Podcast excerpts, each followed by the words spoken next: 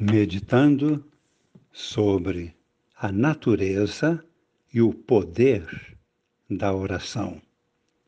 Primeiro dia.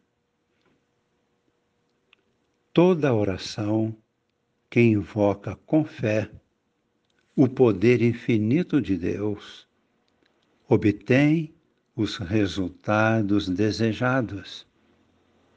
É a lei do pedir e recebereis.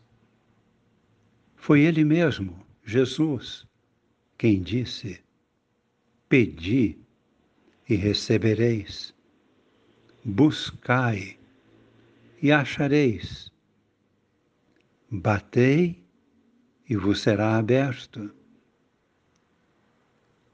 Porque todo aquele que pede, recebe.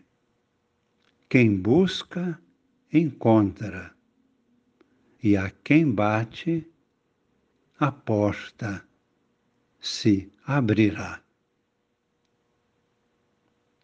Ó Pai, dai-nos o alimento que desce do céu para nossa vida e salvação.